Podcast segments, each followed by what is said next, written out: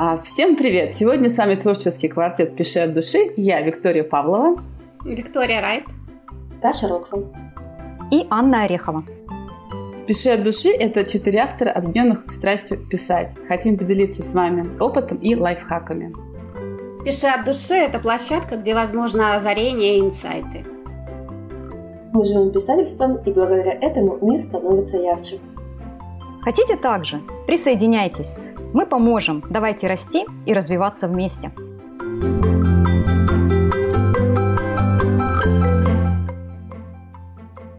Давайте сегодня а, обсудим тему, которая одновременно и объединяет писателей, и разобщает. Ну, надеюсь, что больше объединяет. Это тема архитекторов и садовников. Что это такое? Давайте сначала вспомним, напомним нашим слушателям, что такое архитекторы и садовники в писательстве. Вита, напомни, пожалуйста. Архитекторы – это писатели, которые любят для себя сначала все распланировать, да, посмотреть, как будет развиваться сюжет, так, чтобы сидело все на своих местах, создать определенных героев под то, что они придумали, чтобы эти герои были рабочие. А после этого уже начинать воплощать. Садовники люди творческие, у них э, вот как пошло, так пошло, процесс достаточно идет активно и пишется, пишется, а потом переписывается, переписывается. Но судя по тому, как я сказала, уже понятно, что я архитектор.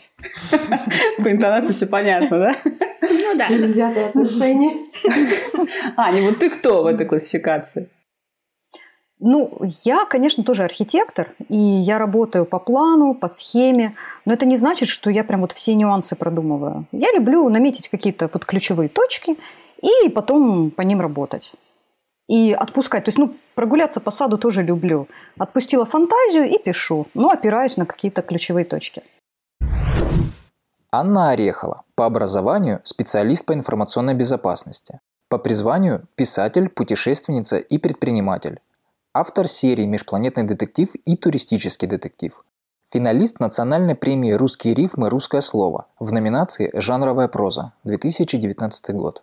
Вошла в лонг-лист премии «Русский детектив» 2020 год в номинации «Открытие года». Основатель онлайн-школы для писателей Орехова School. Утверждает, что пишет детективы о том, в чем разбирается, о путешествиях и бизнесе. Любит технологии, поэтому в ее детективах всегда присутствуют современные тенденции – хакерские взломы, соцсети, медицинские прорывы. Замужем, живет в Краснодаре. Угу. Хорошо, а, а Таша, ты, наверное, у нас садовник, да? Не, Расскажи об этом. я садовый архитектор. Архитектурный садовод, как-то так. Ландшафтный дизайнер это называется. Вот-вот. Но вообще все зависит от произведения. Например, короткие рассказы, то я их, понятное дело, пишу сходу. Там вдохновение есть, прошелся, никакого плана, естественно, не надо. Но, например, длинные романы, там без плана не обойтись. То есть там в любом случае нужно что-то планировать. Таша Рокфелл. По образованию маркетолог-экономист по профессии коллектор. Пишет со школьной скамьи вместе с соавтором Лину. Публикуется с 2000 года на Украине. Победитель областного литературного конкурса «Соборы наших душ». Конкурса коротких рассказов 2014 года совместно с Лину. Достигла цели прочитать 100 книг за прошлый год. Вместе с соавтором работает над циклом Balance Sacrament Gape. На сегодняшний день готовы 5 книг, созданы иллюстрации героев, активно ведется работа над аудиоверсией. Они мечтают не только издать цикл, но и экранизировать. В писательской работе отдает предпочтение сюжету и проработке персонажей. Пишет для аудитории с клиповым мышлением. По принципу «краткость – сестра таланта». В чем у тебя заключается планирование? Ты чертишь какие-то таблицы, ты, не знаю, в Excel что-то расчерчиваешь или на бумажке просто? Ну, если совсем сложно, то там, конечно, да, там и таблицы, там и графики, там все что угодно, там и полная распланировка героя. Ну, конечно, героя я полностью, например, э, как, например, коллеги мои архитекторы, то они, например, раскрывают как-то персонажа полностью. Вообще, вот все нюансы продумывают, и ничего нового у них потом не добавляется. Это, например, у меня такого нет. У меня персонаж будет раскрываться все равно постепенно, и какие-то нюансы будут добавляться по мере развития сюжета. Ну, ну такой... я не соглашусь, если честно, потому что такая я однозначная, тоже. категоричная реакция, как ярлык, связанная с тем, что они никаким образом не меняются, это, знаете ли, это же не картонный герой, который Нет, ну, я смотрю, я не говорю конкретно вот э, именно на опыте, как я людей опрашивала, тоже мне была эта тема интересна, вот я даже в блоге сделала такой вопрос всем, как вы пишете своих персонажей, то вот там мне люди сказали, что это некоторые сразу делают его, и больше ничего в них не меняется. Вот они какие есть, такие они потом у них и э, двигаются. То есть, а вот у меня как-то может поменяться и характер его, и все что угодно может поменяться. То есть ну, это, это может не неправильный архитектор. Это архитекторы ну, с недостаточным опытом просто. Ну, либо ленивые архитекторы, которые дом все построили быть, и, и, и как бы да, не хотят Я думаю, ремонт. здесь речь о другом идет. Я думаю, что Таша имеет в виду не то, что э, герой, какой был в начале, такой в конце остался. Она, скорее всего, имеет в виду, что архитекторы планируют заранее все изменения, а садовники да, эти изменения так. А у садовника это все находят в процессе написания. Ты знаешь, я тебе расскажу говорите... такой опыт, да, свой. Я свой роман который сейчас превратился в 5, да, а начала планировать еще в 17 лет. Прошло достаточно много лет. Я за это э, время переписывала его сама. И считаю это нулевыми черновиками. Совершенно спонтанно, совершенно не зная, что я делаю. Я просто его писала три раза. Миллион символов. Это просто очень сложно. Вот. И очень, очень, очень эмоционально затратно.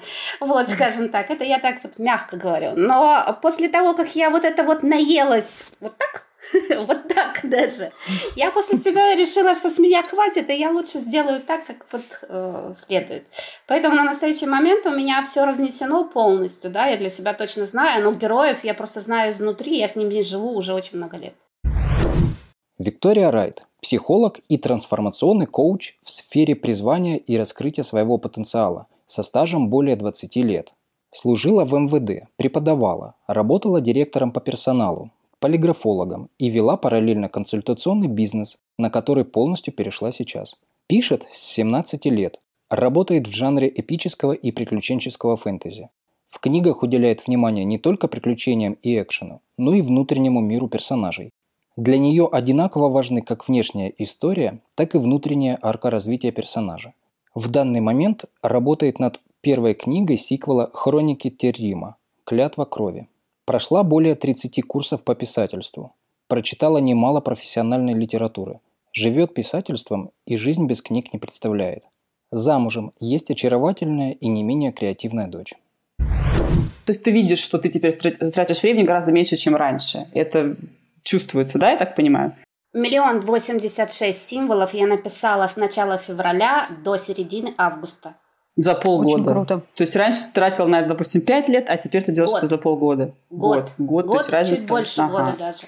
Так, ага, хорошо. А, Ань, а планирование тебе, насколько помогает тебе планирование?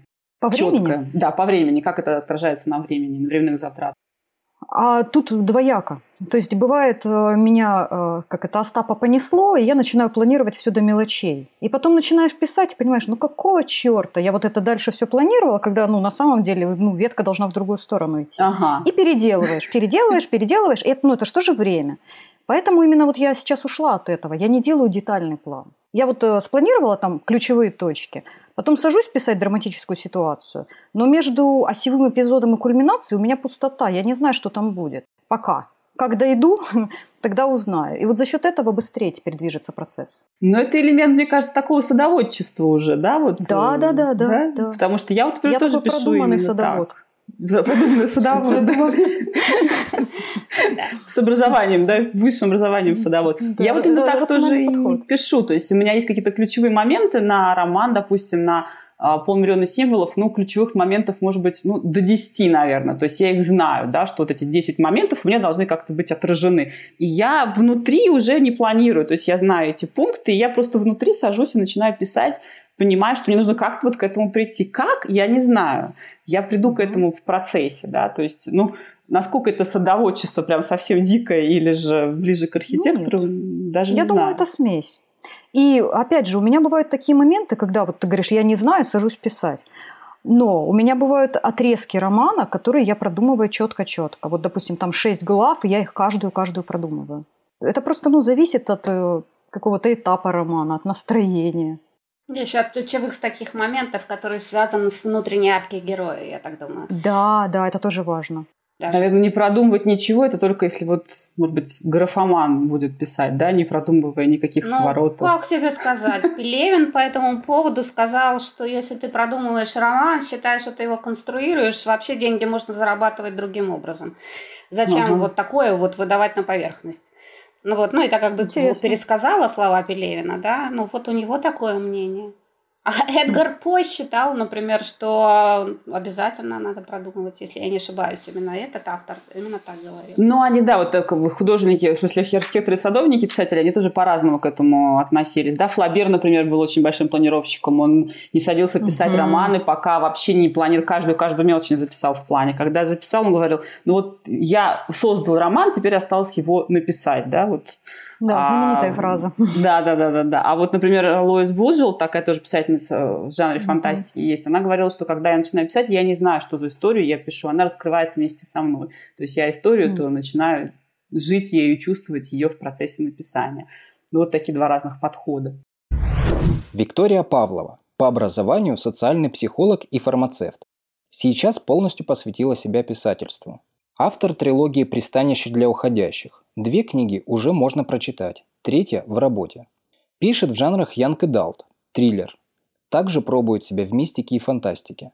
Первая книга «Пристанище для уходящих» попадала в топы подростковой литературы на сайте Литрес, а два микрорассказа прошли отбор в печатное издание. Была в 24 странах и 55 городах. Поднималась на Эйфелеву башню, гуляла по мысу Рок, Гибралтару и Альпам – загадывала желание на Карловом мосту и ловила облака на горе Монблан. Герои ее книг тоже частенько куда-то едут, а чаще, как и положено в триллерах, убегают от противников. Замужем, трое детей, живет в Москве. Знаешь, это как в отношениях. Если ты поставишь партнера э, в жесткие рамки твоих полностью должествований, э, брака не будет, да, он развалится просто-напросто. Потому что таким образом ты душишь человека. Точно так же с героями. Потому что я могу писать, писать, писать, да. а он мне как преподнесет сюрприз. И я сижу и думаю, что мне с этим сюрпризом делать. Я понимаю, что он вписывается в э, текст, это действительно должно быть. Но зачем это, что это повлечет за собой, я не знаю.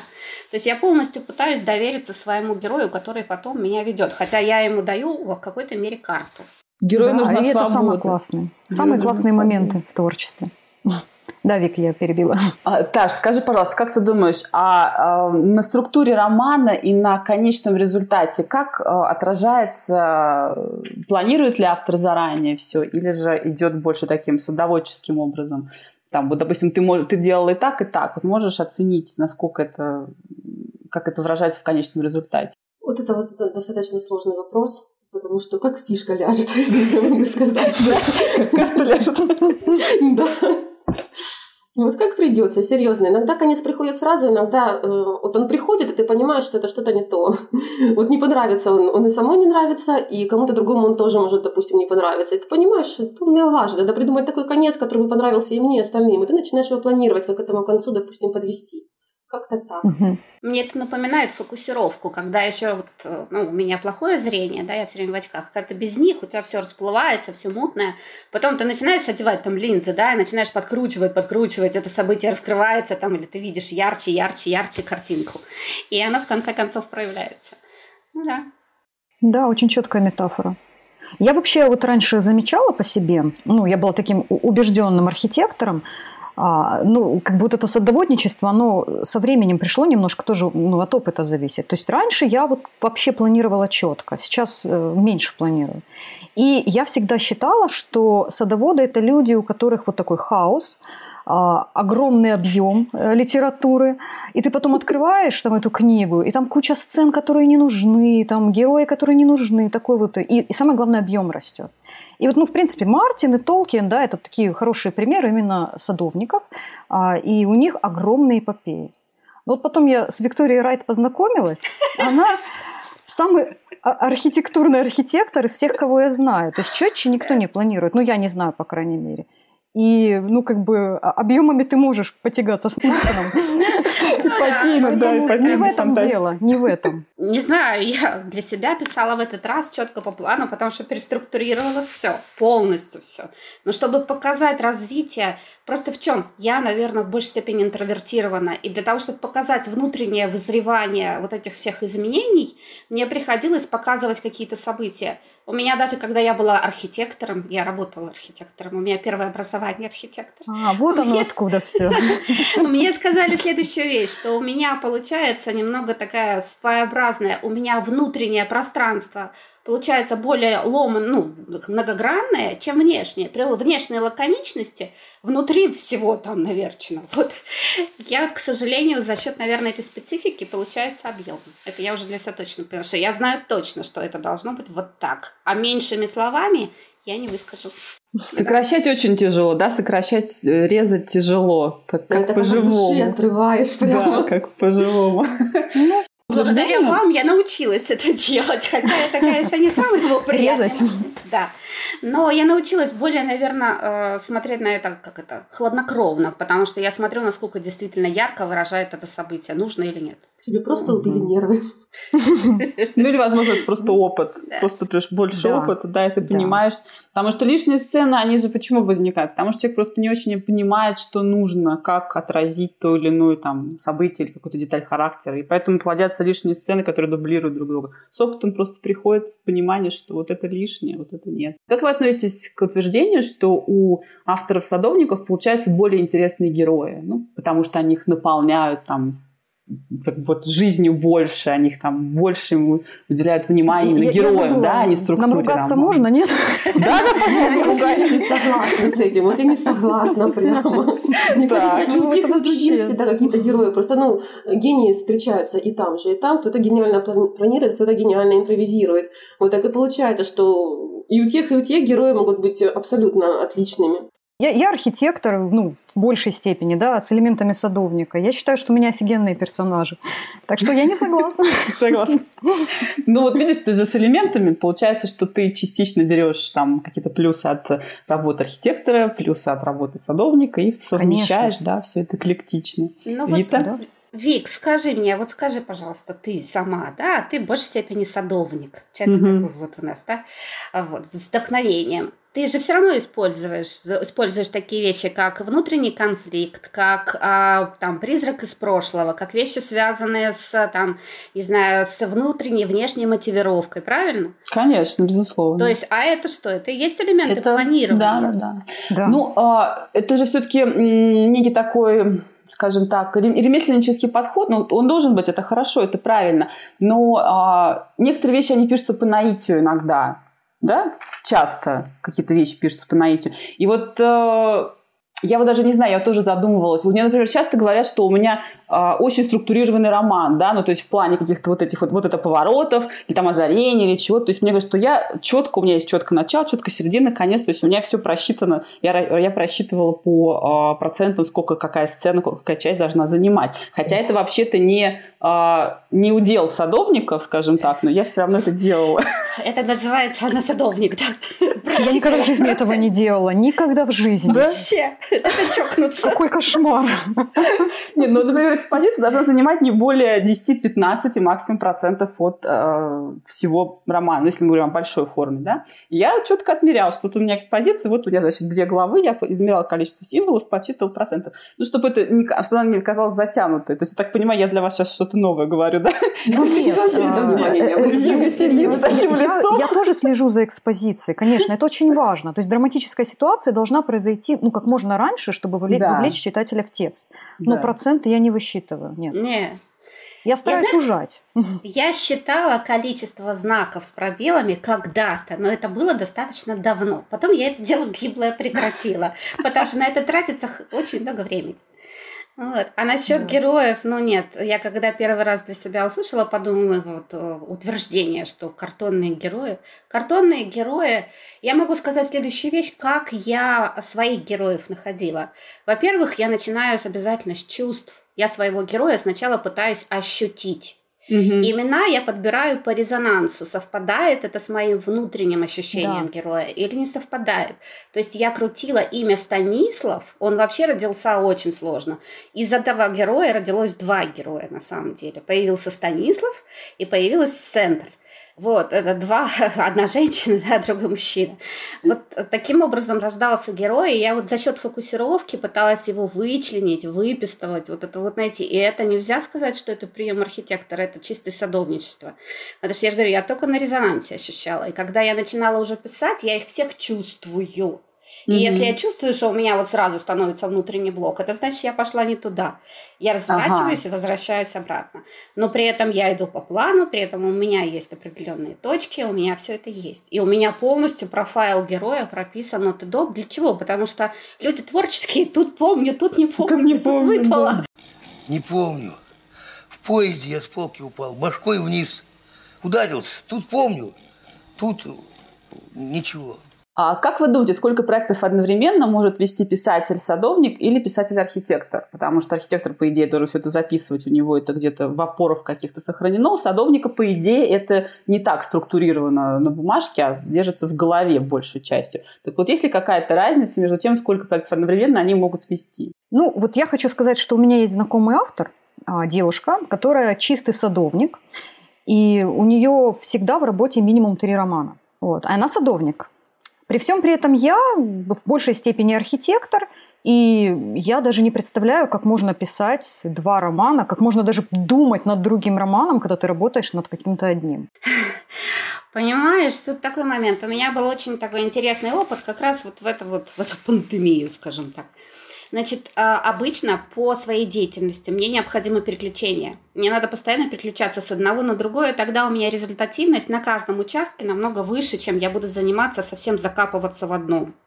То есть вот всегда есть в то достаточное, сколько я сделаю. Обычно я таким же образом шла по романам. Я поработала с одним, у меня есть сейчас три романа, которые э, требуют э, дальше развития и написания. Но когда я решила для себя, что я целенаправленно двигаюсь к тому, чтобы воплотить этот роман в действительность, то есть я сконцентрировалась на цели. Я не смогла совмещать, не только я не смогла совмещать другие романы, я не смогла совмещать два творческих про- проекта, которые на самом деле лежат в разных областях. То есть я занимаюсь еще, ну, как бы я психолог, психотерапевт, да, у меня есть свое направление, которое я хочу развить. И там у меня достаточно серьезный творческий проект. И параллельно у меня получается проект моего романа я не смогла совместить, вообще не смогла, потому что это такое количество энергозатратности, это такое количество эмоциональной затратности, когда ты действительно полностью отдаешься процессу, это нереально. Вот для меня это невозможно. Поэтому я сосредоточилась на романе и для себя определила, что осень я вот сейчас э, редактирую, и я могу спокойно переключаться уже на работу, связанную с проектом уже в моей психотерапевтической области. Ну вот у меня немножко похожая ситуация, только у меня, наверное, наоборот. Вот когда я просто прописываю основной сюжет, то я могу вести там два и три, ну не более трех, конечно же. Вот. Э, я переключаюсь между ними прекрасно. Но дело в том, что когда вот настает пора редактирования, когда нужно действительно отложить все, именно вжиться в роман, посмотреть вот какие там минусы, там, где герои недоработаны, то нужно отложить все именно вживаться в конкретное уже произведение. То там я ничем параллельным уже не занимаюсь, там я только отдаюсь именно одному чему-то. Вика, ну, ну а ты? Вот я, да, я тоже думаю, вот интересно у меня получилось. Я писала одновременно два романа, вот третью свою, да, третье пристанище, и у меня еще была там задумка мистическая по мифологическим героям. И, в принципе, шло-то оно все неплохо. А, но когда я поняла, что я вот что-то не дорабатываю со своим пристанищем, что вот мне, видимо, не хватало, может быть, включенности или времени, и мне нужно было уделять ему больше, да, больше внимания – мне пришлось оставить второй проект действительно и заняться. Я сейчас вторым проектом не занимаюсь, я целиком занимаюсь только пристанищем. То есть вот у меня не получилось. Но я думаю, тут дело не в том, что а, я, допустим, там чего-то не помню, потому что ну, я записываю какие-то важные моменты, а скорее дело в том, что я живу в своей книге, да. А, да, то есть я, ей, я ею живу, я внутри этой книги. А, как бы, а там совсем другая ситуация, там другой жанр, там другая история. И я не могу одновременно перескакивать, да, это как одновременно готовить на одной посуде с одними продуктами борщ и пирог, да, вот попробуйте как-то, вот не получится, то ли борщ сладкий будет, то ли пирог соленый. Ну, хотя многие авторы писали одновременно много романов. Я думаю, что есть люди, которые с этим справляются. Наверное, это, может быть, с опытом приходит, или это какие-то ну, особенности да. мышления.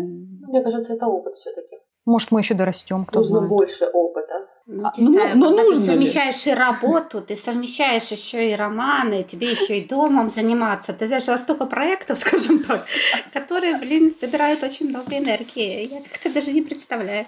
Да, много-много, да. Учитывая, что я еще подрабатываю как редактор-корректор, да, то есть я вычитываю же еще при этом параллельно. Ну, 3-4 человека у меня всегда есть. Кроме нашего проекта, у меня есть еще 3-4 на вычетке всегда человека.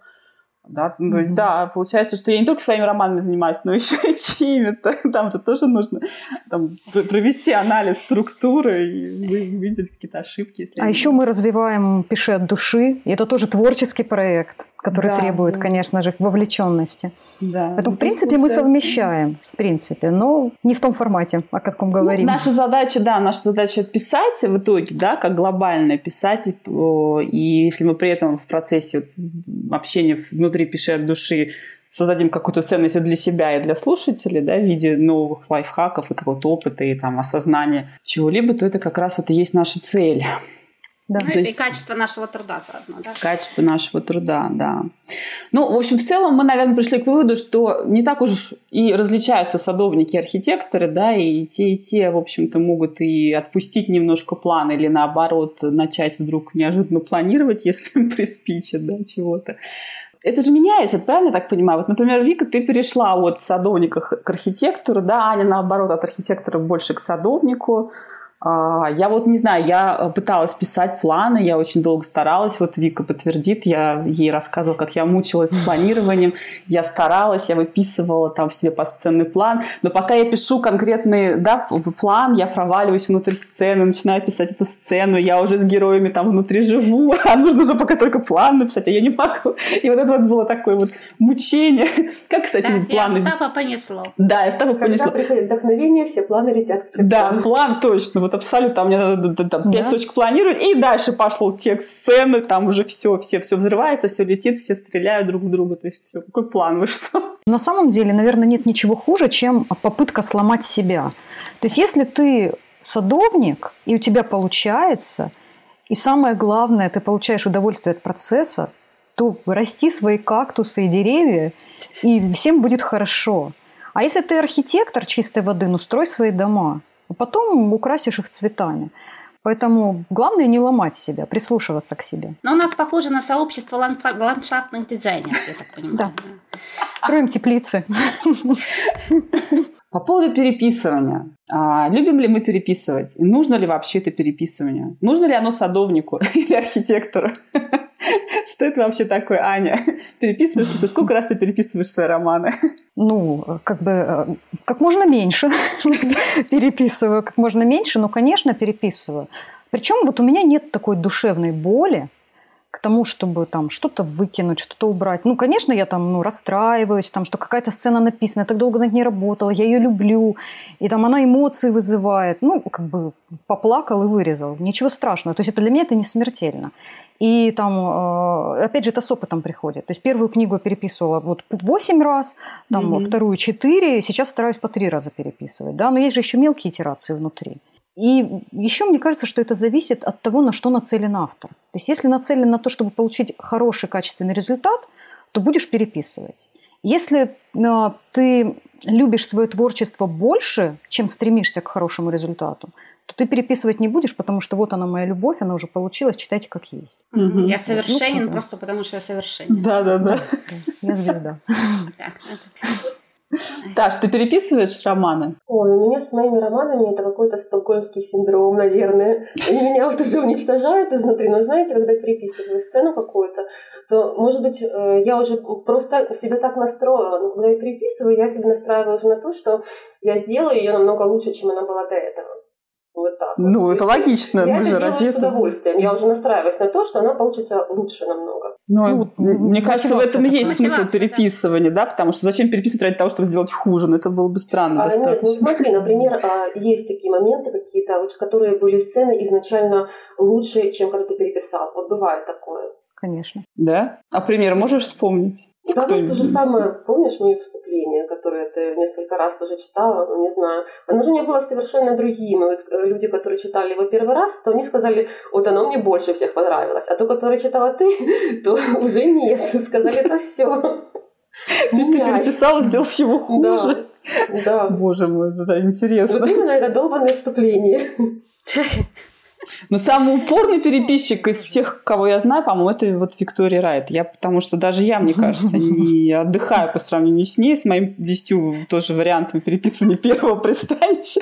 Но, по-моему, Вика круче. Не знаю, Вика, мне кажется, что именно у тебя самое большее переписывание. Прям вообще заходишь, там уже все другой текст совсем.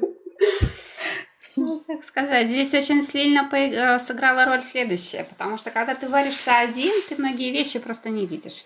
А когда ты входишь в определенное сообщество, где есть единая э, цель, где есть э, объединение определенными интересами, где люди нацелены на результаты, хотят достичь его, да, и это люди увлеченные, это уже совсем другой уровень. И плюс такой момент, когда я зашла тогда с первого марафона, познакомилась с вами, это уже два года, да, а, я для себя шла с целью найти таких людей, которые действительно будут для себя, ну, для меня и для себя содержательные. Те, которые будут действительно интересны, это будут действительно единомышленники. Я полностью довольна и рада, что я нашла таких людей. А, почему? Потому что это я стараюсь давать пользу им, и я получаю огромную пользу для себя. И поэтому мое переписывание, да, я помню одну единственную фразу Ани, которая сказала очень все мягко, так все обтекаемо, все так ласково, все по-шорстки, но так как я работаю с тройными двойными транзакциями обычно, в полиграфологии особенно, мне как бы понятно обычно подтексты, но это уже такая деформация личности. Интересно. Я для себя села, прочитала еще раз, поняла, что хотел сказать человек, просто сказал мне очень ласково, вот, чтобы не, за, не затронуть творческую душу, вот. А так как к фиалкам я не отношусь совсем, я их там рядом не, не стояла я с фиалками, вот, а, для меня это было стимулом и толчком, и тогда, кстати, Аня, ты для меня стала еще одной рэперной точкой, потому что ты сказала, нифига себе, ты переписала столько, и оно все изменилось. Я поняла, что а я... какой момент это был? Напомни. Это был самый первый раз, когда вы смотрели на мою серебряную иглу. Когда вы Самый только первый. первый раз ее начали вычитывать, вы mm. начали читать это вступление. Кстати, от этого вступления у меня кусочки еще остались, и они именно сейчас вам не нравятся. Вот они не нравятся. Ха. Мне приходится именно их сейчас менять и переписывать, потому что я понимаю, разница огромная между тем текстом, что я писала тогда и что я пишу сейчас. Я переписывала да. много раз. Кстати, я вот заметила, я когда вот читала вот в этот раз, э, то вообще настолько стиль как-то улучшился, да. настолько красиво, стиль настолько гладко идет. И, во-первых, предложение как-то даже легче читать стало. Вот, да, угу. вот эта переписка. Работа чувствуется. Угу. Чувствуется. Ну да, спать приходилось мало. Поэтому как бы э, тут такой момент. Здесь выбора нет. Если я для себя поставила цель, я буду идти к этой цели. И если надо будет переписать, я буду садиться и переписывать. Просто мне надо набраться энергии. Мне не хватает действительно. Вот мне надо сесть, сесть и написать сцену, где будет Стан ухаживать за женщиной. Это вообще это с позиции женщины на позицию мужчины, потом посмотреть его глазами, потом еще расписать, как он с ней будет разговаривать. Это сумасшедший дом. Запасаемся энергетиками, антидепрессантами. А потом мы еще вычитаем, прокомментируем, придется еще раз все менять. Еще раз, да. у меня будет выстрел в мозг. Вот, и поэтому это достаточно как бы проблематично, но я знаю, что я это сделаю. Просто для меня это как вот такие мои уже установки. Если я сказала, то я сделаю. А, но мы еще, у нас будет еще отдельный подкаст по поводу бета-ридеров и переписывания, да, и редактуре романа, потому что вообще это очень отдельная такая болезненная тема, она достаточно глубокая и серьезная, и ее нужно прорабатывать.